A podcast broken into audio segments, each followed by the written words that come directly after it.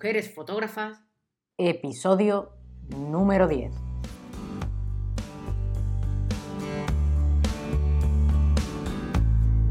Te damos la bienvenida a un nuevo episodio de esta primera temporada de Mujeres Fotógrafas presentando a fotoperiodistas o fotodocumentalistas en charlas sobre su visión de la fotografía y su trabajo. Aprende con nosotros sobre una nueva forma de mirar. Antes de continuar, te recuerdo que si quieres apoyar dicho contenido puedes hacerlo entrando en www.beabaz.es y tendrás toda la información de cómo puedes hacerlo. Y si quieres proponer a fotógrafa, apoyadme en Tipeee. La información también la encuentras en la web www.beabaz.es o si no también me viene bien que os suscribáis a esta versión sonora. Puedes encontrarme en Apple Podcasts, en Evox, en Spotify o en Anchor. Ana Jiménez es fotógrafa profesional especializada en fotografía documental y experta en fotografía científica forense. Su experiencia cubre el ámbito social a nivel nacional e internacional y su formación está dada por estudios relacionados con el arte. A nivel fotográfico se ha formado como profesional autodidacta, con el apoyo recibido por amigos y profesionales que se ha encontrado en las largas estancias en diferentes países de Centroamérica, Sur y Europa, durante siete años de viaje, además de la constante formación en el campo de la fotografía documental desarrollada tanto en su ciudad natal como a distancia. En el 2018 realiza el tercer posgrado en imagen científica, donde empieza a formarse como experto en esta materia y que continúa desarrollando en la actualidad, eligiendo la fotografía forense como su especialidad.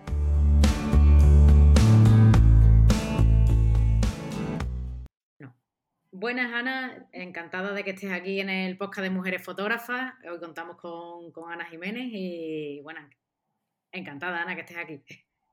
Gracias, Beatriz. Un placer. Eh, y nos vas a contar un poquito sobre, sobre ti, sobre tu trabajo. Y bueno, yo como casi todas las entrevistas que, he ido haciendo, es cierto que por las circunstancias que estamos viviendo tan extrañas por la pandemia, pues he empezado un poco por el final, ¿no? Es saber cómo te ha afectado a ti, bueno, evidentemente a tu trabajo, eh, esto de la pandemia, si tenías algún proyecto, si lo has tenido que dejar, si han surgido otros, ¿cómo ha sido?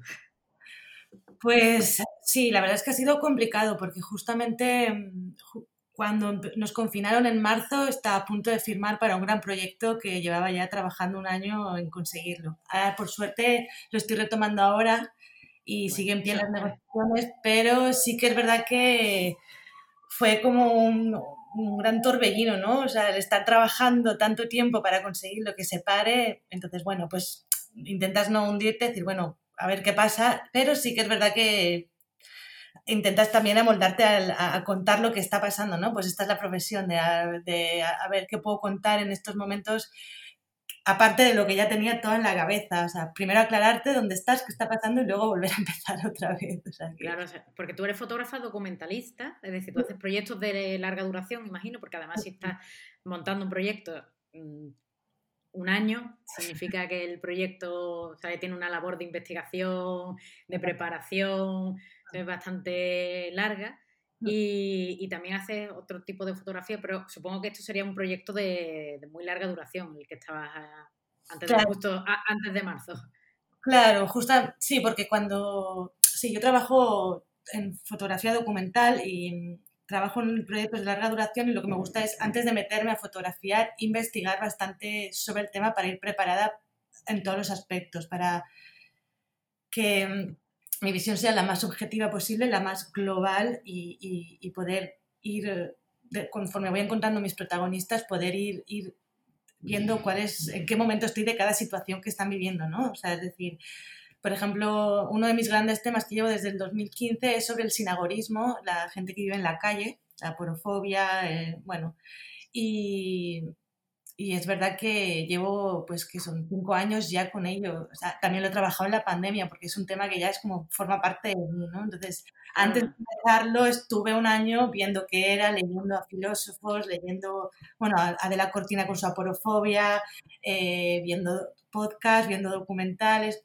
O sea, es una labor que yo que voy generando para ir metiéndome en el tema, ir viendo cómo, cómo me afecta, cómo pienso, cómo lo siento un poco todo el proceso de, de, creación, de elaboración de, de enfoque, de objetivos, todo. Claro, porque imagino además que la pandemia te ha dado también sentido un poco a seguir eh, tratando ese tema, ¿no? O sea, eso, que hay gente que está viviendo en la calle, eh, que se supone que teníamos que estar confinados, pero si no tienes casa, pues eso ha, sido un drama extremo, además. Claro, porque además una de las frases que te movían en todo este confinamiento era quédate en casa. Yo estaba indignadísima, de, pero ¿qué, casa? Si nunca tienen una casa. entonces, uno de mis trabajos se llama así, quédate en casa, que es una especie de retratos que los que he hecho ha sido retratos de espaldas, porque están enfadados, porque se les ha tratado como, como a nadie, como si ya eran son nadie, se les ha tratado como don nadie más todavía. Entonces, pues eso, eh, ya una vez estás tú en casa y vas caminando y ves que no hay nadie, pero solo están ellos, tampoco tienen mascarilla, están más perdidos todavía porque además comen de, lo, de la gente que está en la calle, del dinero que recogen, de lo que compran en el supermercado. Entonces, todo ese círculo pues se, se cayó también. Entonces, claro, mi cabeza era como, ostras, esto no lo había pensado así. Entonces, bueno, ahí es, este es el tema que trabajé durante la pandemia, básicamente.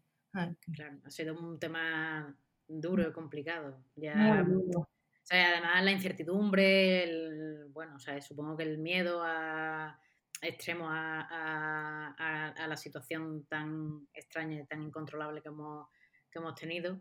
Exactamente. Y, y, bueno, y ahora con respecto al, proyecto que estabas eh, documentando, ¿has empezado otra vez a retomarlo?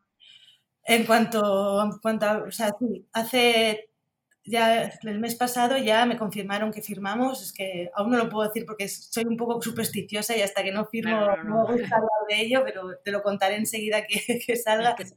Y, y, ya me han confirmado que sí y justamente antes de esta entrevista estaba hablando con, con, una asociación que me va a apoyar, con lo que estoy muy contenta, o sea, hoy es un buen día. eso, eso, es bueno. además, tú, tú te especializas en, o sea, tú haces fotografía documental, pero sí es cierto que tu especialidad es como muy, muy distinta para de todas, porque es, es una especialidad en investigación. Yo cuando entré en tu página web y vi parte de tu trabajo y vi tu, especialidad, o sea, de tu fotografía, la verdad es que me, impactó. No sé si hay muchas mujeres fotógrafas que eh, estén ahí, pero no, no, he, encontrado ninguna más. Y, cuéntanos un poco esto, bueno, cómo entras ahí, eh, qué es lo que te gusta realmente de, este tipo de fotografía, aparte de, la diferenciación tan grande con respecto a, todo, toda la fotografía. Te refieres a la forense, ¿no? Directamente. Sí, por ejemplo, la forense o la médica incluso, Claro, no somos muchos. En realidad es la fotografía forense y científica no es, una, no es una fotografía que esté muy conocida en España. Fuera de España es bastante conocida en Estados Unidos, en Francia, en Inglaterra. Tienen hasta institutos que la imparten, pero aquí no, aquí somos menos de 100, se hemos dado tres posgrados, ¿sabes? Y no todos nos dedicamos a ellos, pero bueno, a mí desde siempre como que me ha, me ha emocionado, ¿no? Es decir, ya yo pienso que la, la, la, cámara es una herramienta, ya todos la utilizamos como herramienta de expresión, pero puede ir mucho más allá, puede ser, o sea, produce imágenes que pueden ir a, a, ser evidencia y prueba, ¿no? Puede ayudar a, a resolver eh, asuntos legales, con lo que eso es maravilloso, ¿no? O sea, o puede acercarte, por ejemplo, en la fotografía científica microscópica o macro, ¿sabes? Puede acercarte a átomos, puede acercarte a insectos, o sea, puede hacerte todo lo que no se ve, te lo puede hacer muy cercano, ¿no? Puedes aprender cómo es, ¿no? Hay un fotógrafo que me encanta, creo que se llama Ángel, Ángel García Ángel Navarro, soy muy mala para los nombres, luego lo busco y fotografía insectos de, de, cerca y bueno, cómo es un mosquito de cerca, estos mosquitos que solo los oyes, los ves cómo es, o sea, no sé, luego la fotografía médica eh, la, hospitalaria, cirugías, ver cómo realmente es un proceso de, de, de, operación, estamos siempre con miedo, ¿no? ¿Qué me van a hacer? ¿Qué no me van a hacer? Y en realidad puedes documentar cómo se abre, ¿no? O sea, yo en realidad me estoy especializando en, aunque suene muy friki, en, en escena de crimen, porque me apasiona, pero porque me apasiona porque eh, utilizas luces dentro del, o sea, utilizas herramientas que funcionan dentro del espectro no visible, ¿no? Ultravioleta, o sea, ultravioleta, infrarrojo, entonces... Claro, se ven cosas que no se ven de a simple vista, ¿sabes? ¿Ese tipo de trabajo lo realizas, imagino, de mano a mano? ¿No? Ah, vale, vale. realizo otros trabajos con estas técnicas, pero no, porque es, en España es muy difícil, porque por suerte vivimos en un país que casi no hay violencia, entonces la poca que hay se encargan los cuerpos de Estado y has de pertenecer a ellos para poder ejercerla. Claro, eso, es lo que te iba a preguntar. Digo, o sea, digo, o sea, evidentemente yo tenía, o tienes que ir de la mano con ellos porque ellos no tengan esos recursos, O, y tengan que buscarlo en, en externos como asesores o, o analistas, podría ser. Si no, pues evidentemente tienes que... Pero bueno, uno coge y se lo, se lo lleva a uno mismo y hace proyectos con lo que tiene también, aunque sea para, por ejemplo, fotografías de lesiones, lo que me estoy intentando especializar, ¿no? Con, para violencia de género, para cirugías, para todo, ¿no? También me estoy especializando en análisis forense digital, o sea, más allá de la foto, el metadato, ¿no? Es decir, para poder eh, llevar a peritaje de pues, artefactos de manipulación de fotografías, de falsedades, todo, ¿no? De localizaciones. De un mundo que en realidad no conocemos y es muy detective. Esto es como muy cine negro, pero es muy apasionante. Es como. Incluso, también, incluso de archivo histórico. Archivo histórico, exactamente. Catalogación, por ejemplo, en excavaciones de memoria histórica, catalogaciones de, de excavaciones, tanto arqueológicas como, como fosas, o sea, tiene todo una... claro, es, tan nuevo aquí que no, o sea, que aunque lo hemos hecho muchas veces todos en plan, pues te contrato y me haces esto, en realidad tiene un sistema de hacer, tiene para que sea una cadena de custodia, para que sea todo legal, que no sea manipulado, o sea, tiene todo un proceso que es muy analítico y a mí eso me, me, gusta mucho, no sé. como... Imagino que en excavaciones habrás estado con, a lo mejor, con la memoria histórica, con el tema del... Estoy hablando con ellos para ir a, ver si puedo hacer alguna fosa también, porque, eh, claro, con todo esto yo me especialicé en... Empecé con todo esto 2019 finales, porque claro, claro, el 2020 está aquí ya, o sea, cuando, es que todo, cuando iba a arrancar todo, Entonces, como que, bueno, yo me sigo formando, o sea, voy haciendo cursos, no lo pierdo, entonces voy a... Sí, bueno, yo creo que los fotógrafos somos especialistas en no parar nunca, ¿sabes? evidentemente de, de, formarnos, de investigar, de buscar otros procesos creativos, sea en cualquier tipo de, de fotografía, pero sí es cierto que es verdad que aquí no se... es una fotografía que no no sé si es porque no se da o porque, pero bueno, se imagino que aquí toda la fotografía es producto, eh, social, eh, la fotografía documental está explotando ahora un poco más como fotografía documental. Mm. Y, bueno, el fotoperiodismo sí, evidentemente, como todo lo que son las noticias y todo eso, pero bueno, pero me parecía muy, muy, muy, curioso este, esta rama que la verdad es que no, no la conocía y, y Está interesante. Somos, puedes mirarlo. Somos, pertenezco a una asociación, soy la, eh, se llama Asociación Española de Imagen Científica y Forense, y ahí puedes vernos todos los que somos, que somos, no somos muchos, pero sí que somos, y ahí nos ves a todos y lo que hacemos y cosas de estas. es muy nueva, ya te digo, entonces falta, falta promocionarla y falta que la, gente se incluya, que la, se incluya en los, en los procesos, en los, en los juicios, en todo. Porque tampoco, como peritos, tampoco tenemos un nombre, somos peritos informáticos, no somos ni siquiera peritos fotográficos ni de imagen, tenemos otras categorías directamente. Claro, es por eso te iba a decir, por eso tienes que ir un poco como de la mano de, mm. de las asociaciones o de, porque si no, o de las administraciones, no sé muy bien cómo, quién al final tendría que contratar ese tipo de servicios, porque al final mm, si, mm, si vas a, con una prueba con a un juicio, pues supongo que, lo mismo que has dicho antes, ¿no? Tiene que tener una, una serie de parámetros para que... Claro, para que sea fiable. Para, que, sea fiable, para que evidentemente valga como prueba, que no, está, no, es solamente enseñar una foto. Exactamente, el proceso, cómo se ha realizado la investigación, es que es todo tan, tan meticuloso que es como un poco obsesivo control, si tengo que tenerlo todo así, o sea, que eso para que no, para que sea, para que sea condenable, si es condenable o es culpatorio, claro. ¿Y, y cómo, cómo, llegas tú a descubrir este, este tipo de fotografía? es decir, pues tú, empiezas a investigar con respecto a la fotografía documental y a partir de ahí te gusta la novela negra, por ejemplo, y dices... Sí, soy muy fan del true crime, muy fan. Entonces, eh, pues nada, es como yo soy un muy ratoncito de internet y siempre estás ahí si pues un día lo pones, fotografía de escena de crimen, yo qué sé, para ver cómo funciona y empiezas a encontrar información y de repente te encuentras una asociación a la que escribes y ellos te dicen que tienen un posgrado, pero que es el último que van a hacer, que si te quieres apuntar y tú dices, sí, me da igual, me endeudo, pero lo quiero hacer, no sé ni de qué va, pero me apunto y a partir de ahí ya te empiezas a organizar toda la vida otra vez porque ya tenías una manera de hacer y pues, bueno, ¿y ahora qué ha pasado? O sea, me he metido en un torbellino y ya, ahora voy a darle toda la vuelta a todo. o sea que, y así, pues fue pura casualidad. Encontré otro que hizo un curso también. Bueno, no sé, se fue como muy rodado todo y ya me he dejado llevar. Ya, que sea, o sea, ahí, ahí voy lanzada. o sea, pues, ¿tú llevas cuánto tiempo llevas tú en la fotografía? Pues empecé en el 2006 2004, 2006, empecé así como muy apoyando a una amiga. Yo vivía en París y, y se, daban unas manifestaciones que estaban, bueno, 2006 se lió allí y... Bueno, la verdad es que los parisinos se manifiestan muchísimo. Y son, porque yo sigo, yo sigo a dos o tres fotógrafas, fotoperiodistas, ah. que están, una es italiana pero está en París, y cada dos por tres hay manifestación, ¿sabes? Porque lo, lo veo y digo, Dios mío, ¿sabes? Se manifiestan por todo, ¿sabes? Son muy guerreros, a mí me encantan.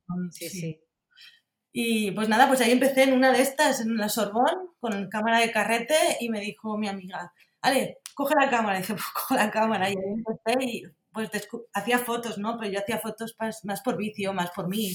Pero ahí descubrí un nuevo lenguaje, ¿no? Ya me explicó un nuevo lenguaje y ya estudiaba historia del arte, estaba allí de Erasmus y dije, va, ya, se acabó historia del arte. O sea, que, ese es lo que yo quiero. Yo quiero contar historia desde la parte gráfica, ¿no?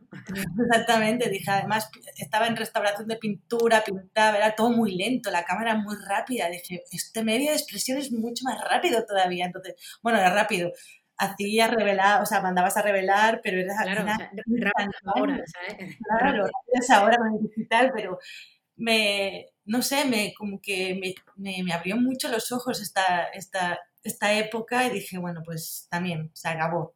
yo voy cortando así.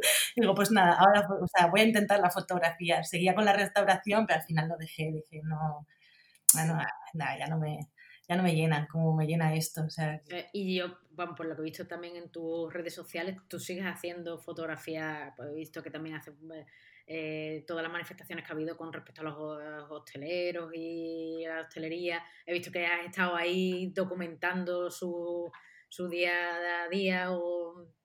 He estado con, sí, eh, sí que es un colectivo que conozco bien porque siempre he complementado la, la, la fotografía con, con, la hostelería, ¿no? Es decir, he vivido en varios países, entonces lo más rápido y lo más común es, es, la hostelería para poder trabajar, ahorrar dinero y volver a empezar otro proyecto, ¿no? Entonces, claro, ahora cuando se están dando estas manifestaciones, pues mis compañeros me conocen y vente, échanos unas fotos. Digo, claro, yo os apoyo con lo mejor que sé hacer, ¿no? Vamos a contar nuestra protesta y mi parte de protesta por estar tantos, o sea, 20 años de camarera, o sea, es como, venga, va, vamos a, a contarlo todo. Entonces, sí, sí, si puedo, apoyo todo colectivo que pueda, que necesite alguna imagen, ¿sabes? No me, no me cuesta salir a... No me cuesta moverme y hacer un par de fotos, un par de retratos o estar en la manifestación. ¿Y, ¿Y qué te llama a ti especialmente de, este, de la fotografía como más reivindicativa, por así decirlo? ¿Qué es lo que me llama? Sí, es decir, eh, contar la situación, la parte de retratos, la parte de impunidad, dar visibilidad, eh, una situación. Me, lo que me gusta, a ver, lo que, con lo que voy cuando voy a, este tipo de, de, de, de, realización de trabajo es a captar la mejor imagen para poder crear la denuncia que ellos están haciendo. Es decir, si es una manifestación de hosteleros y, claro, si están con cacerolas, pues saco las cacerolas porque es lo representante, ¿no? El ruido. Pero si están con carteles, pues que sea la voz del cartel y saco tu cartel. Una vez ya llego, veo cómo está el, el, el, movimiento y veo qué es lo que más o menos quieren, qué están, también voy leyendo, qué es, por qué protestan, por qué no, veo, voy cogiendo los carteles más, más significativos o las, o las expresiones, es un poco más ah, improvisando un poco allí a, a, lo que veo, ¿no? Y a lo que se, se puede también un poco. Está un poco difícil, ¿no? No juntarse más de dos, a dos metros, estamos todos pegados, era como además, no sé, bueno, fue un poco, esta vez fue un poco caos porque se vio bastante, es lo que intenté pillar esta vez, pero no me salió. Era hasta aquí la que pasó en Valencia, se vio cómo está la, la situación ahora, ¿no? De la sociedad, es decir, se empezó con con una, una, manifestación de hostelería en, delante de la Generalitat y acabó por una conspiracionista. Pasó por tres más en medio. O sea, cada vez iban saliendo más grupos diferentes, con carteles diferentes y al final no sabías quién se está manifestando y por qué. Me pareció genial, porque es como está la sociedad ahora mismo, ¿no? O sea, estamos todos que no sabemos ni por dónde tirar, ni por... O sea, es como mucho caos ahora, todos intentando sobrevivir sin saber dónde estamos. Es que no, no, lo supe captar porque hasta, hasta, o sea, hasta yo estaba mirando diciendo no entiendo nada de lo que está pasando, ya no sé qué captar. Entonces, pues fui a la hostelería, representé, pues a, cogí lo que iba al principio y, y ahí. Claro, es, cierto que ahora mismo se está como en una situación un poco muy complicada. O sea, yo además bueno, evidentemente de muchos sectores. Ahí yo, por ejemplo, yo cuando en las redes sociales y todo eso, siempre digo que, que el, problema muchas veces es que, por ejemplo, el de la hostelería solamente va al de la hostelería, el de tal solamente va al de tal, y al mm. final no, hacemos grupos muy pequeños cuando eh, realmente se está luchando realmente por lo mismo, es decir, o se está uno manifestando por lo mismo, sino al final por pues, claro, al final es el trabajo digno, o sea, es todo, el poder comer y el poder vivir. Entonces deberíamos unirnos un poco más. pero bueno, lo, que vi aquí en Valencia fue un caos, que nos uniéramos todos, pero un caos, a mí me pareció divertido, pero claro, era, era, era no sé, era, interesante Yo te he leído a ti una frase eh, que, que, dice que la, la, fotografía, o sea, que además me ha gustado mucho, Mm. Que es que, la fotografía juega un papel muy importante a la hora de despertar conciencias. Y, y, esta es una frase muy profunda, ¿sabes? Imagino que como me has dicho anteriormente, que leía el libro de filosofía y todo eso, y te iba a preguntar por qué crees eso y, y sobre todo es si no crees realmente que la fotografía tiene como ahora mismo últimamente en la cantidad inmensa que hay, o sea, que es cosa buena y cosas no tan buenas, eh, por las redes sociales, tantas fotografías que vemos que, no somos capaces de, de retenerla, es decir, que pasan por delante de nosotros demasiado rápido. Sí. y tenemos una capacidad de olvido muy, o sea, de retención del problema como muy rápido. Claro, lo que nos pasa es que creo, es que mm, es demasiado. Eh, uno ha de tener una educación visual para poder saber qué tipo de imagen quiere hacer o identificarse con y fotografiar, ¿no? Uno, uno lee libros, uno ve películas, o sea, y uno va imaginando. Pero es verdad que ahora mismo en los tiempos en los que vivimos es esta metralleta de imágenes en las que podemos ver al día tranquilamente 100 imágenes a la hora, lo que hace es em, lo que está haciendo nuestro cerebro es lo que tú dices, no retener nada. Entonces, no podemos sacar ni siquiera conclusiones de lo que hemos visto. O sea, ves una película a las 3 de la tarde, a las 5 de la tarde estás viendo otra y a las 8 de la noche puedes estar viendo otra. Ni siquiera te vas a acordar de la que estás viendo a las 3 de la tarde. O sea, en la vida es va... Y además la que estás viendo a las 3 de la tarde estás con el móvil y estás viendo Instagram.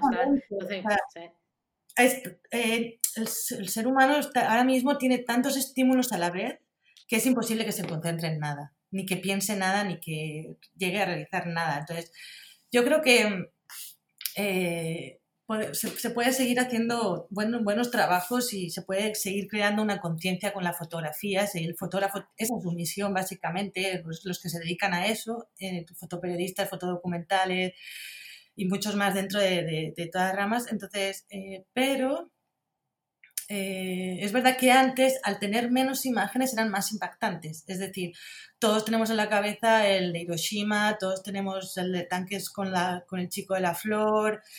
Eh, por ejemplo, ¿cómo se llama este? Eh, Adams creo que era, el del disparo del, ¿cómo se llama? La ejecución de Saigón, que creó muchos problemas, ¿sabes? O sea, no era tan...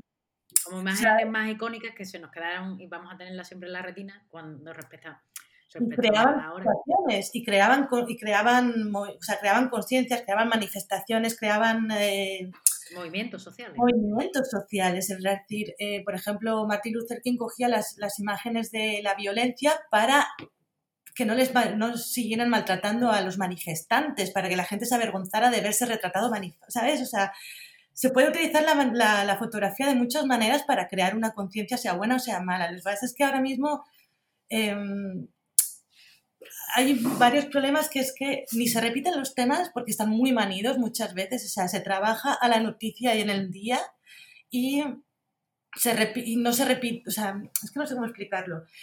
Es, eh, es, demasiada información la que recibimos, es imposible crearte una emoción, un enfado, un algo, porque estás todo el rato consumiendo, consumiendo, consumiendo, consumiendo, consumiendo.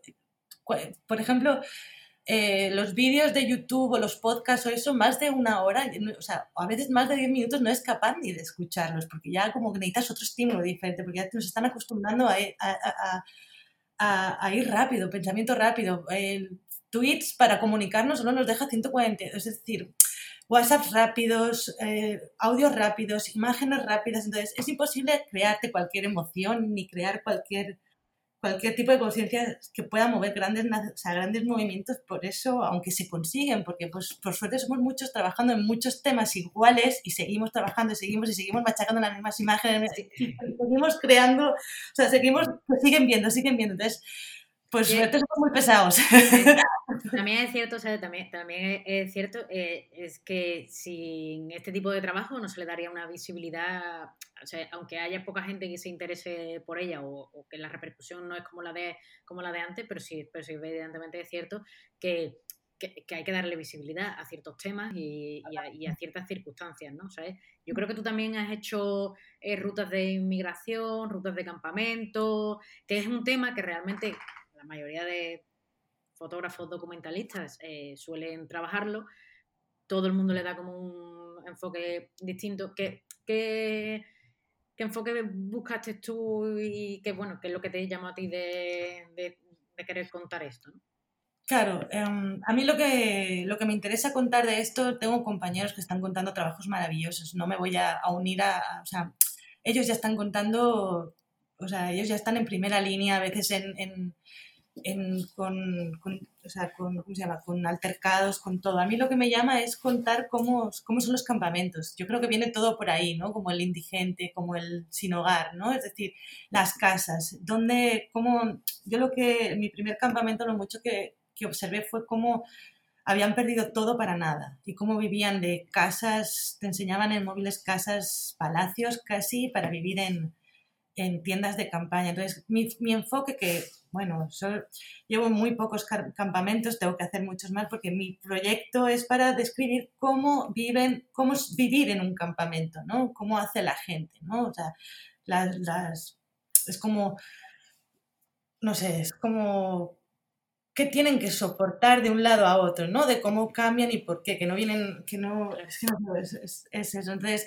creo que sí, todos trabajamos en, en lo mismo, todos nos vamos a campamentos, pero creo que es muy importante seguir seguir contando muchos puntos de vista diferentes, tanto de, de, violentos como tranquilos, porque necesitamos que la gente siga viendo, porque no se está tomando soluciones. claro, sí, además es cierto, es decir, cada vez, cada vez los campamentos son mayores, son más grandes. Son más grandes.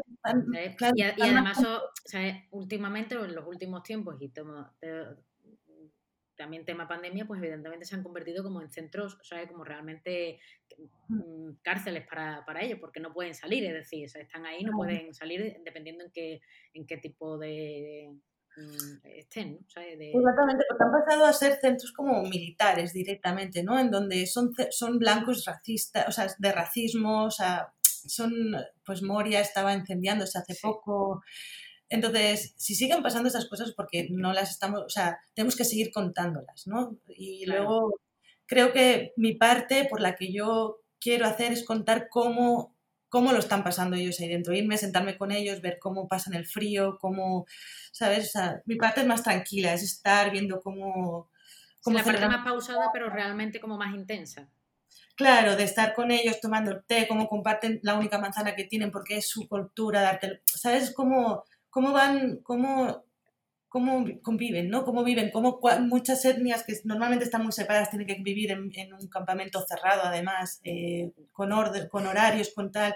Entonces, eso es lo que a mí me gusta, estoy contando, estoy intentando contar, básicamente. ¿no? que imagino que también has parado por pandemia, porque no, no, Claro, paré antes, paré en el 2018, paré por cuestiones económicas, pero ahora que estaba, con, o sea, estaba todo retomando, pues he vuelto a parar. Entonces ahora estaba viendo a ver si empezaba a, volver a poder irme a alguno, o a Calais, a Francia o algo, porque quiero muchos diferentes, ¿no? Es decir, ya tengo el militar, ya tengo el, el me fui a Serbia en el 2017, a Belgrado. Quiero diferentes campamentos y quiero diferentes pues, que la gente se haga una idea de, de, cómo se vive realmente, en, cómo es el frío, cómo es todo lo que se pasa allí. Después también tienes un proyecto que me parece muy interesante, pero muy, muy, muy interesante, que, que está en tu página web, que se llama XS. Sí. Y es muy curioso y aparte, eh, a mí me ha encantado porque creo que mm, nadie ha contado, ¿sabes? cómo viven este, de estas personas y, cómo llegas tú a, a, ellos a poder documentarles y, y a, bueno, a, que, a que se presten en que, tú vayas, supongo, en su día a día casi. Claro, no, este ha sido uno de, ha sido muy divertido. O sea, claro, al quedarme bloqueada por el problema económico decidí realizar proyectos que estuvieran cerca de mí, ¿no? Cerca de mi ciudad o en mi país, o sea, cercano. Entonces, una, Hubo una amiga que me pasó una película que me gustó mucho que se llama Life is Too Short, que es de, de ¿cómo se llama? Em, bueno, es, es, un actor inglés que es el que, no, americano, que es el que, el que hace de Ewok en, el, el, en Star Wars. Ah, entonces, es un representante de, de, artistas, entonces está maltratado por todo, cómo lo humillan, y entonces, claro, me, me la, la, la, película es súper irónica, humor inglés a saco, humor negro, ahí te quedas un poco chocando y dices, ostras, pues me pasa lo mismo. ¿Y cómo viven ellos? ¿Sabes? Entonces, pues ya empecé, ¿sabes? Empecé a fijarme en la calle si yo veía personas de talla pequeña y no veía, no veía, hasta que empecé a verlas, entonces las perseguía. fue, un poco, fue, un poco, raro, pero bueno, las perseguía, pues sí que me acuerdo que uno, uno, el pobre se asustó porque estaba en el dentista y yo lo pasé, lo vi, entré en el dentista para ver, para ofrecerle a ver si quería, nunca participó, pero yo creo que le asusté un poco, pero bueno. Y, pero bueno, de ahí empecé a hablar, con asociaciones de acondroplasia, empecé a como investigar, ¿no? Y entonces me llamó mucho más la atención y quise hacer este trabajo porque eh, hay un hay un arquitecto que se llama Neufert, en, eh, que es eh, alemán, que, que, desde, que es de la Bauhaus, es decir, hace hace mucho tiempo ya. ¿eh? Entonces, este es el que, este creó un manual de la arquitectura, que es el que se basan todos los arquitectos al día de hoy también. Es decir, nuestros pomos de puerta están a X centímetros porque este señor lo dijo, porque es la asociación, la estandarización del ser humano. Y eh, la mínima es de entre 1,60 y 1,70, porque se supone que todos somos así. Entonces, claro, no, no todos somos así. Es decir, mi hermano es mucho más alto que yo, es decir, él, no cabe en los, en, los, en, los, en los aviones, yo sí quepo, ¿sabes? o sea, claro, y ahí te vuelves un poco loca y entonces, eh, pues empiezas a buscar por internet y a comunicarte, conoces a un director de cine que vive en Japón, que es español, y entonces él te pasa otro contacto, al final conseguí hablar con Emilio Gavara también, el de Petinto, y entonces empecé a encontrar a Susana, que ya, ya Yani, que es mi vecina. Entonces empiezas como a verlos y a hablar con, con todos y empiezas, ellos te, te, llevan a otras personas y, y pues al final empiezas a, a ver que, que, es verdad, que es que, que... la vida no está hecha para... O sea, es decir, que, que la vida, la arquitectura, todo no está hecho para ellos nada, no está hecho para ellos. Por ejemplo, Yani no podía encontrar trabajo, Yani es de Venezuela, no podía encontrar trabajo porque aunque venía apoyada por el, por el, por el Estado y le daba una ayuda a los empresarios, tenían que reformar todo el, todo el mobiliario para trabajar como administrativa, entonces eso no les convenía, entonces no la contrataban. Entonces tenía, eran, ¿sabes? Eh, Susana, que es por otra enfermedad, pero, pero se, la, una de las consecuencias es ser talla pequeña, 1,30, creo que dice Susana, ya ni medía 1,30. Pues lo mismo, entonces para conducir necesita ponerse unas alzas, eh, o sea, unas alzas en los pies, para los pedales, bueno, los pedales están en el, en el, en el volante. Eh, por ejemplo, Raúl, eh, Raúl es deportista profesional, entonces tiene que ir al, al mar, armarse las, las bicicletas al principio, ahora ya no, ahora se las fabrican. Pero, por ejemplo, para lleva un coche normal, pero para cerrar el capó tiene que subirse a las ruedas, para el coche y bajar, eh, ¿sabes? Entonces empiezas a ir con ellos y empiezas a probar y como desde el contenedor, ¿sabes? Apretar y tirar es como jugar al baloncesto. Entonces empiezas como... son cosas como muy cotidianas las que, ¿sabes? Que, no te, que realmente no nos damos cuenta pero, eh, pero están ahí, ¿sabes? decir... la ducha, la ducha de la, o sea, la alcachofa de la ducha. Cuando alguien de la familia lo pone arriba, imagínate, pues una cascada. o sea, sí o sí te tienes que lavar, o sea, te tienes que lavar el pelo, te mojas entera, aunque no quieras. Todo es así, ¿no? Las máquinas del INEM están altas, tienes que ir y encima pega el sol, ¿sabes? Están hechas para una persona que mire para abajo, no una persona que mire para arriba. Entonces ya empiezas un poco a entonces me pareció muy curioso ese trabajo y lo, disfruté mucho haciéndolo. Me fui con los bomberos toreros para también para... Sí, la para... un poco más de espectáculo, pero bueno, es verdad que esa parte es como más conocida, pero parece que sí, están en el espectáculo, pero después en su día a día realmente al final es, es lo que tú has hecho. Por, por eso me, me, ha gustado tanto este trabajo, porque al final mm. Ese día a día tú no lo piensas, o sea, es decir, no, o sea, y sobre todo no lo visualizas y con, con, las fotos que tú has hecho, o sea, lo ves y tú dices, oscuas, ¿sabes? esto, esto es duro, ¿sabes? Realmente es duro, porque al final es duro, ¿sabes? Claro. hay un mensaje fuerte y potente. ¿sabes? y... los comentarios que se oyen por la calle, que esa es otra, ¿sabes? O sea, que es despectivismo puro y duro, entonces... No, es muy... A mí me ha gustado mucho hacerlo, o sea, fue como así, venga, vamos a hacerlo, pero me ha gustado mucho hacerlo, me ha gustado. Claro, sí, porque ellos. La, verdad que también, hablando un poco de lo que has dicho antes, el tema De, de, los proyectos documentales, que es complicado levantar un proyecto económicamente, ¿sabes? que muchas mm. veces, pues, pues evidentemente hay que hacerlo y después a lo mejor colocarlo en, en alguna publicación, no, no, es tan complicado. Y ahora te vamos a hablar un poquito más de, de cómo defines tú tu mirada fotográfica, cómo crees tú que que te centras más en las personas, te centras más en las acciones. Eh, ¿Cómo crees tú que, que, o sea, cómo te dirías tú? Pues yo, por ejemplo, yo soy fotógrafa, hago fotografía de retrato, moda, eh, por ejemplo, también hago fútbol. Pero para mí, ¿sabes? Realmente, y después de mucho tiempo y de tantear muchas cosas, o sea, a mí me gusta fotografiar personas, fotografiar realmente al final un sentimiento, o sea, que el concepto del, de la fotografía esté realmente en, eh, en, la persona, ¿no? A mí me gustan, y mira que en un principio me costaba fotografiar personas, horrores, ¿sabes? Yo supongo que casi todos los fotógrafos hemos empezado con ese miedo, hemos empezado a hacer fotografías de, de paisajes porque, porque no hay nadie, pero, pero a mí, por ejemplo, me gusta mucho ese, o sea, yo, mi mirada es eso, ¿no? Es fotografiar personas y fotografiar eh, situaciones, ¿no? Mm. ¿Y cuál es la tuya?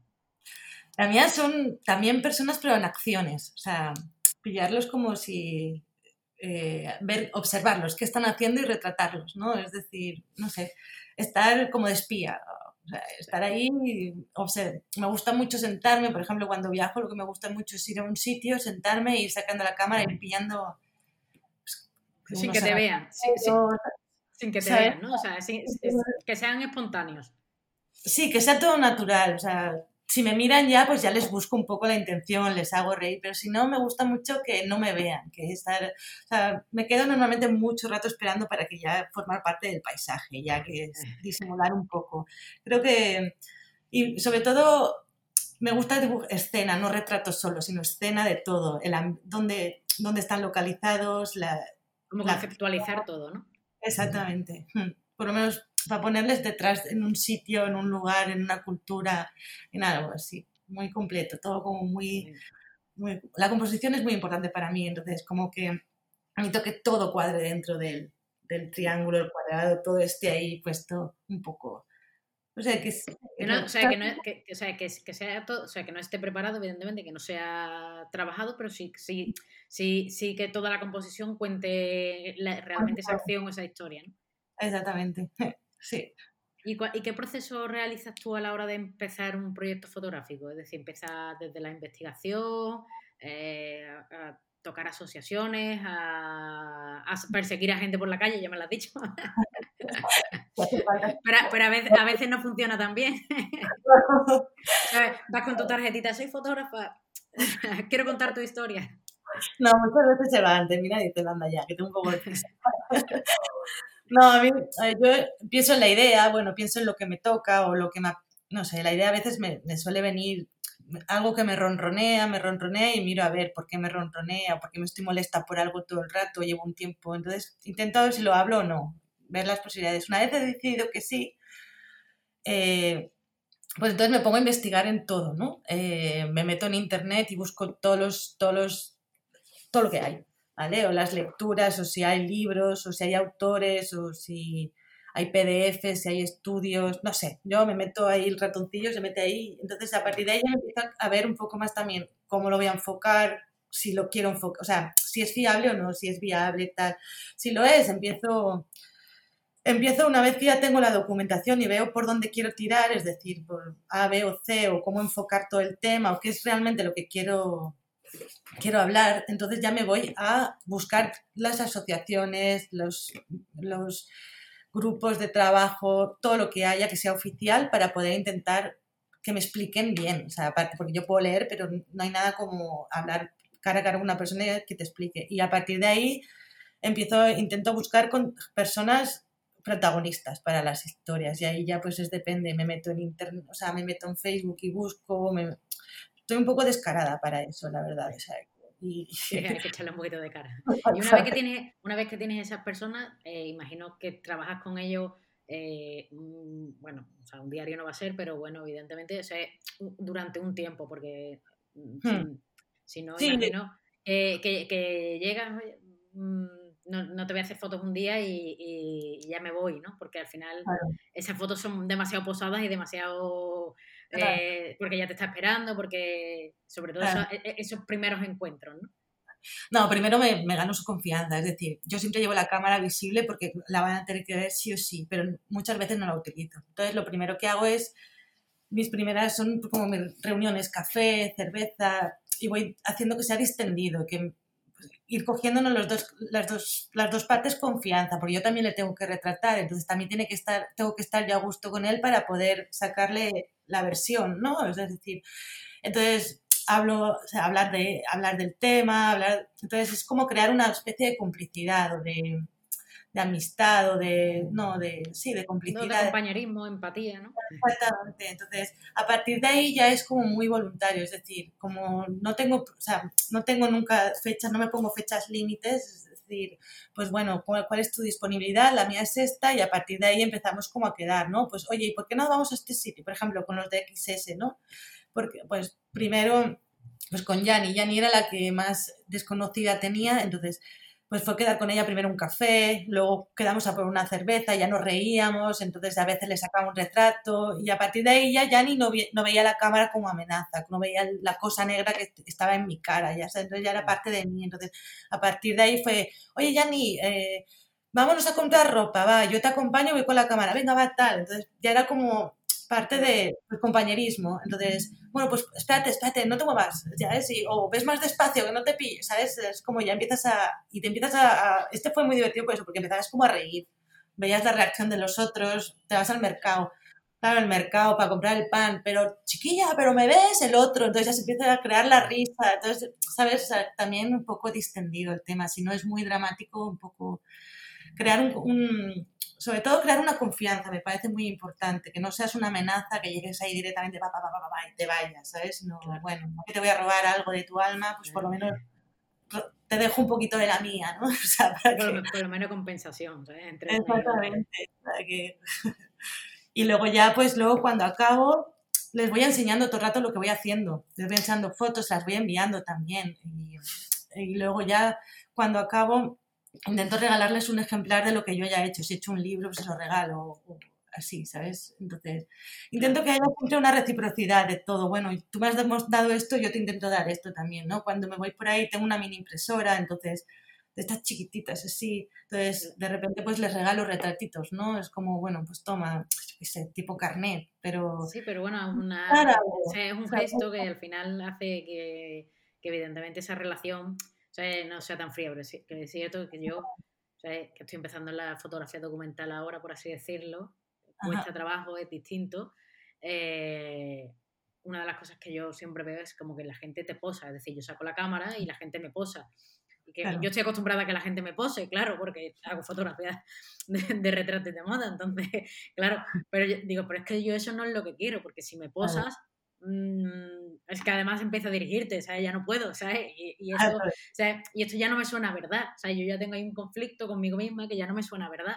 Entonces, bueno, es, difícil, ¿eh? Porque también es tú enfrentarte a una situación que no conoces, una situación nueva, por mucho que hayas leído, has de lidiar con el tema y a veces los testimonios son tan duros, son tan que no los has vivido o no los has pensado que tu reacción es muy importante, pero tu reacción de, ops, ¿sabes? O sea, es, es difícil, pero esto va con la práctica. Es decir, el primero la cagas, el segundo la cagas, el tercero la cagas, ¿sabes? Es decir, empiezas a encontrar tus límites, em, hasta dónde te puedes forzar, hasta dónde puedes forzar la otra persona, cuáles son los... Empiezas a crear un, una, como un lenguaje más neutro para poder, ¿sabes? O sea, por ejemplo, yo cuando... Claro, muchas veces cuando me hablan y no estoy de acuerdo del tema y no les discuto, dejo que hablen, aunque me esté ardiendo por dentro, ¿sabes? He aprendido a no discutir porque entonces ya pierdo al personaje que estoy intentando retratar y cuando vuelvo a casa es como me cago en, ¿sabes? Como tenía que haberle contestado tal, pero claro, no puedes porque lo que estás haciendo es un trabajo de respeto para contar la historia, te guste o no, entonces... Claro, es como... por ejemplo, no lo había pensado, eso no lo había pensado, pero es verdad, ¿sabes? Claro, es decir, cuando fui a hacerlo de bombero torero, obviamente estoy en contra del maltrato, tanto del humano como del animal, pero yo no podía opinar, no podía decir, pero eso no lo hagas, o pero esto no lo hagas, o sea, no, entonces, claro, estás ahí, estuve 12 horas muriendo de la lengua. Claro, o sea, tú tienes que contar, tu, o sea, evidentemente tú estás contando su historia, no la tuya. Exactamente, o sea, tienes que ser dentro de lo subjetivo, que vas a ser lo más objetivo posible. Entonces ya luego ya te tomas ocho whisky si quieres y te cagas con tus amigos y te ha pasado esto, esto, pero en el momento has de poder, has de, has, de, has de ser responsable con lo que estás haciendo, básicamente, y es contar la historia aunque no te guste. O sea, estás, estás, para eso has ido, a contar algo que, que crees que no se crees que se debe saber. Y, y, ahora cuéntame un poquito así en qué... Pues yo he, leído, ¿sabes? Que, que también sé que eres muy autodidacta con respecto a la mm. forma de, de aprender fotografía o, todos tus intereses. Y, pero imagino que supongo que tendrás también referentes. Cuéntanos un poquito la parte autodidacta y si tienes referentes y cuáles son, aparte de los grandes, como siempre. No, claro, los clásicos son los clásicos. Los clásicos. Todos los hemos visto, todos tenemos los casa. Pues mis referentes, eh, muy mala para los nombres en realidad, pero sí que me gusta mucho mirar. Yo tengo, una, tengo unas, unas, jornadas que hago desde hace ya tres años, lo que pasa es que ahora está parada y se llama Mates de Foto, que reúno los primeros mates de cada mes eh, de la comunidad de Valencia. Reúno, o sea, llamo a un compañero que explique el trabajo y nos reunimos al lado del bar, o sea, al lado de una barra y mientras él va explicando qué hace y todo eso. Entonces, pues me gusta mucho mirar trabajos, es decir, no es que tenga unos referentes referentes porque no creo que se deba ser fan de una persona sola, sino que eso te centra mucho en, en, una obsesión mala, ¿sabes? Pero sí que es verdad que miro mucho Instagram porque hay compañeros y gente que está empezando que es muy buena o tiene ideas muy originales, y entonces me, nutro mucho de eso, pero bueno, por ejemplo, Gordon Park me encanta ¿sabes? O sea, puedo tirarme, o sea, estoy una enamorada de él, de sus imágenes, ¿sabes? Del señor saliendo de la alcantarilla, o sea, ¿sabes? Salimán, yo qué sé. Tengo, pues, tengo un, mira, un, me gusta mucho eh, Abdul Sabor, que es un, un, creo que es sirio o afgano, no me acuerdo ahora, pero lo conocí en, en el campamento de Belgrado, era un, un migrante, y alguien le regaló una cámara y ahora vive en París y hace unas fotos increíbles. O sea, se está, o sea, es una pasada, como el ojo que tiene me encanta, ¿no? O sea, pues uno de mis mejores amigos, Suco William, me encanta lo que me enseña todo el rato. Él tiene una cabeza y una filosofía muy buena. Eh, hay un catalán que se llama Miral Flores, que está también trabajando la indigencia, el retrato de cerca al primer plano y tiene unos planos increíbles. Susan Stein, que trabaja en Nueva York, tiene, también trabaja la gente en la calle. ¿Ves? Tengo muchos, pero es cada uno por un detalle, ¿no? La luz, el retrato, las arrugas. Y me gusta mucho. Pues, yo también soy de, de estar todo el rato otra, otra, otra, otra, otra, otra foto. Por eso te digo que hasta a veces se me olvida que, dónde he visto la foto, qué foto he visto, de quién era, porque es, va muy rápido todo. Pero sí, miro mucho. Además, para mates de foto miro mucho. O sea que, claro, sí, eso sí. Para ver quién hay por mi ciudad. O sea que... Y el tema de ser autodidacta, ¿por qué? ¿sabes? Pues porque nunca fui muy buena en clase, porque no, se me da bien, no se me da bien memorizar, se me da bien entender. Y se me da bien entender si me lo explicas, ¿sabes? O si lo leo. pero, entonces, pues también mis padres me obligaban siempre a estudiar y carrera y BUP y era malísima, ya repetía siempre. Entonces, claro, de repente cuando me entró el estímulo, pues la, o sea, cuando me entra un estímulo voy a por él y, me cojo un curso. Ahora es cuando más me apetece estudiar, ¿eh? ahora, ahora sí, porque he encontrado lo que me apetece estudiar. Sí, también, ¿sabes? también el, otro día no me acuerdo qué fotógrafa eh, estuve escuchando, creo que fue también en una entrevista o en un podcast, que decía que, que, deberíamos de estudiar como más tarde, porque realmente los conceptos se nos quedan a, con 30 años mucho mejor que, que, con 20 cuando tienes que estudiar una carrera, ¿no? Claro, son más entendibles y ya puedes elegir o por la vida lo que te has dedicado o por o ya puedes elegir a qué dedicarte y poder tener un conocimiento a los 20 años solo o sea tienes las hormonas acabas de pasar todas las hormonas revolucionadas solo piensas en no piensas en nada. Que y aparte que es como que, ¿sabes? que a los 20 años como que te obligan a tener ese camino, ¿no? ¿Sabes? ¿Sabes? Que tienes que, ¿sabes? que es como ya una fijación ahí, una línea y es, eh, tengo que tomar esta sí o sí, ¿no? Claro, ya empiezan en el colegio, ciencias o letras, pues no lo sé, o sea, ¿qué hay en ciencias? ¿Qué hay en letras? ¿Sabes? a lo mejor me gusta una cosa de una y otra. Claro, y cuando dentro de letras, pero dentro de letras, ¿qué quieres? Pues yo qué sé qué hay, ¿sabes? Y, gusta nada, pues tienes que coger uno. Y es al final es un estrés. O sea, o sea yo al arte pues porque me gusta la imagen, pero yo quería hacer bellas artes, estar ahí, pero no era una carrera para hacer, bueno, era mi, Ay, los padres, pero sí, pero entonces pues eh, he descubierto que a mi ritmo y, y, buscando yo la información me creo yo mi curiosidad y me creo dudas y pregunto y siempre hay alguien dispuesto a hablar, ¿no? Por ejemplo, cuando descubrí la fotografía descubrí que la luz la quería descubrir viajando, porque pues, en diferentes países es diferente. Entonces, aprendí fotografía pues durante mis viajes a compañeros que iba encontrando y le ibas preguntando, te decían, filtro tal, te decías, filtro qué, ¿sabes?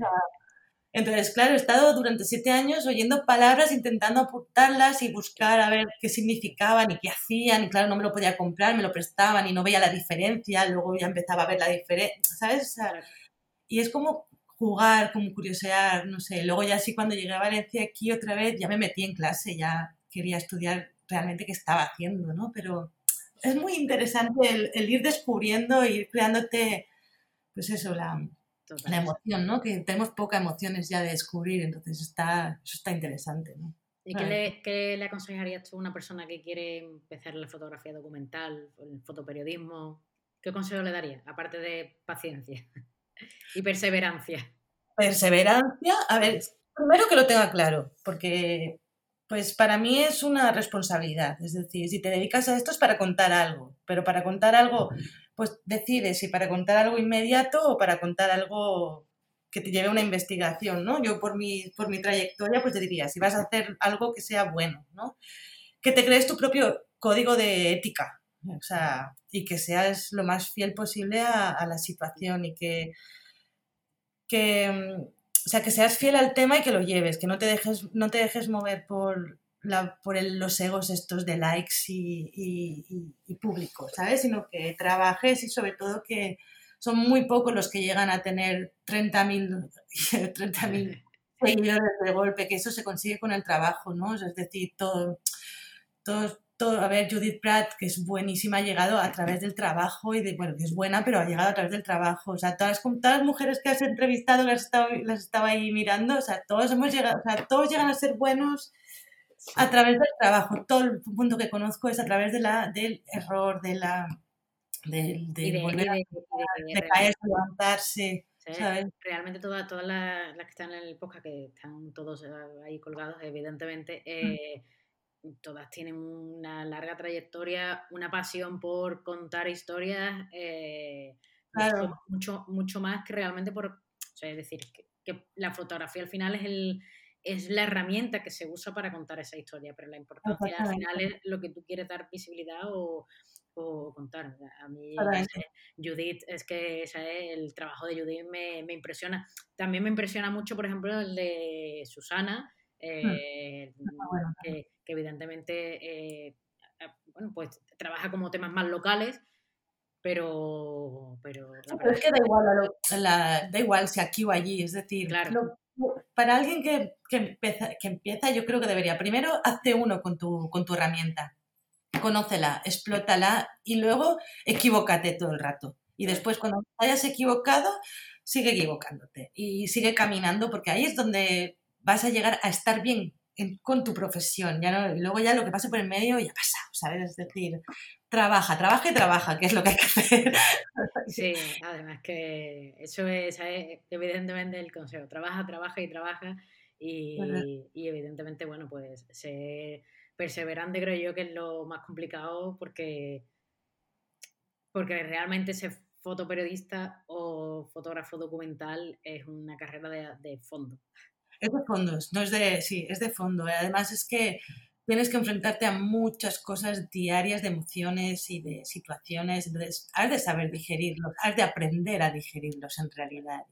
Y siendo, mujer, y, siendo mujer, un siendo poco mujer, más, un poco más, Porque hay temas que son más complicados de trabajar, o, sea, o por lo menos de introducirte en para trabajar. Pero luego cuando estás dentro son más difíciles también. O sea, sí. Entonces, yo recomiendo que ánimo, que se lance, pero que que sea, que sea consciente de dónde está. Total. Pues bueno, Ana, eh, ya llevamos casi una hora aquí charlando al final a lo tonto, a lo tonto. Y nada, ya para último, la última pregunta que además le hago a, todo el mundo es que nos recomiendes un libro, una peli y una canción. Vale. Bueno, y que, nos, em, que nos cuenten por qué nos la recomiendas, claro. Ah, vale. Pues un libro, uno que me siempre recomiendo es el Dime quién soy de Julia Navarro. Ese me, impactó, primero porque es protagonista, es una mujer espía española. Sí, de hecho ahora han hecho, hay una serie. ¿Ah, sí? Sí. Sí, hay una serie que la acaban de, bueno, de, estrenar, bueno, a lo mejor hace unos meses, tampoco sé yo. Ah, pues eh, sí, en Movistar eh, Plus vamos a dar aquí.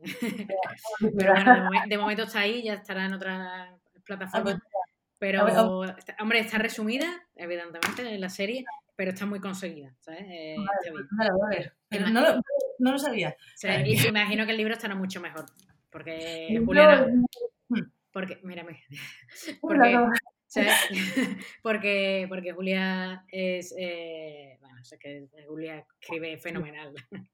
Julia te llega, te llega y te sabe, sabe meter en dentro de, de Julia es, muy propia. Mm.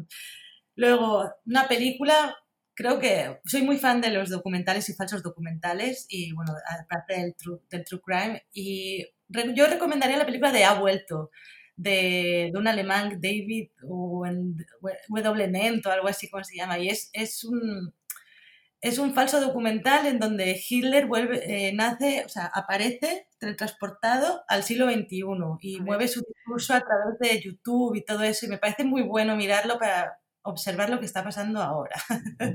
me parece interesante. Pues no, lo conocía, yo también soy muy, muy fan de los documentales, me encantan. Pues es muy, yo, yo lo recomiendo porque te quedas con la boca abierta, es muy contradictorio porque hay argumentos que dices, mierda, pues se acerca, pero no se acerca a lo que pienso, que miedo me doy, pero no, porque lo rompe, pero es muy interesante. Y, la, y canción, no sé, pero últimamente estoy con la banda sonora de la serie Heridas Abiertas, que me parece fantástica. ah, bueno, pero de la, de la serie, ¿no? De la serie tiene una banda sonora que tiene tropecientas mil canciones y vamos, no acaba nunca y es entre country, soul, eh, muy interesante, o sea, muy bien. O sea, y, la, y, la, serie también es muy interesante. Eh, la serie es muy interesante también. O sea, muy, muy de identificarte, ¿no? Con mujeres Asperger. sí, eh, que tienen sentimientos contradictorios y familias rotas. Es eh, muy, la verdad que es una serie muy, muy, muy, muy oscura, muy, muy difícil de, de, digerir y muy distinta, pero sí es cierto que es una de las series así, para mí, de más distinta, ¿no? O sea, que de, los, de las últimas cosas que empiezas a ver, a ver, a ver, a ver, a ver, que, que te rompe, ¿no? Que al final tiene que venir una serie que te rompa para, para que te quedes con ella, ¿no? Que, es un poco lo que hemos hablado antes con respecto a la fotografía. Es decir, al final de ver tantas fotos hay alguna que siempre te rompe y dices, aquí, y es donde paras, ¿no?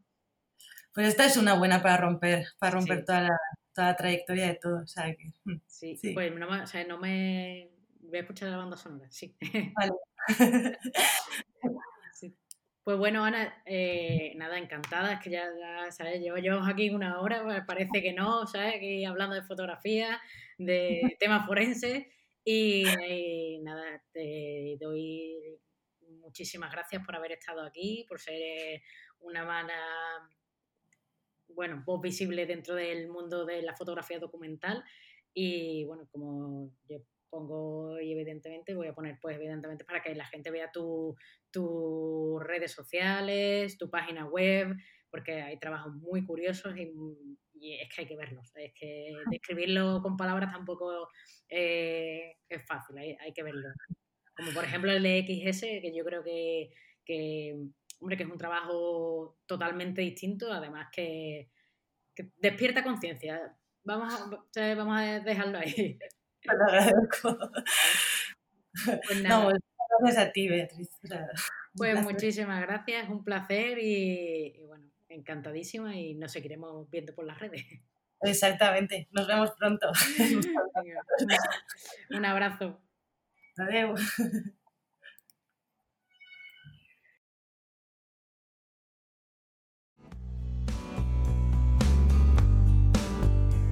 Y no te olvides de suscribirte, de seguirme en las redes sociales si te gusta lo que hago y me quieres ayudar a continuar, puedes aportar tu granito de arena en Tipeo invitándome a un café. Toda la información está en mi web www.beabaz.es. Nos escuchamos cada 15 días en Mujeres Fotógrafas. Muchísimas gracias y un saludo.